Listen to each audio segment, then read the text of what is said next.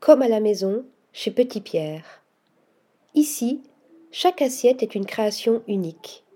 Lorsque l'on décide d'opter pour les menus dégustation en quatre ou six services, on donne alors carte blanche au chef Pierre Roger, une étoile, ainsi qu'une victoire au célèbre concours culinaire Top Chef, édition 2014 au compteur.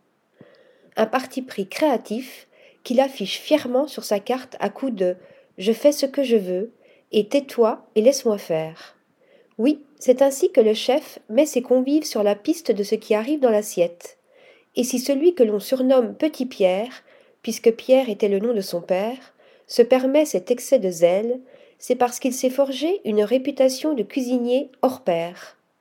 Lui, qui descend d'une famille d'artisans bouchers charcutiers et même de traiteurs, s'est frayé un chemin à travers de nombreux établissements de prestige comme celui d'Éric Fréchon ou encore la table britannique Sketch de Pierre Gagnère, avant de revenir en 2010 sur ses terres d'origine à Béziers, de racheter le restaurant de son père, qui était le prolongement de son activité de boucher charcutier traiteur, et de le rebaptiser la maison de Petit Pierre.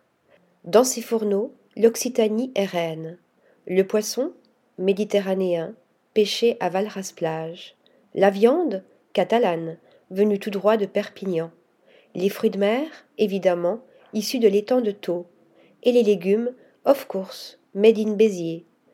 Sans oublier que, en tant qu'amoureux inconditionnel de son terroir, Pierre Auger s'adonne à la discipline très tendance du zéro déchet.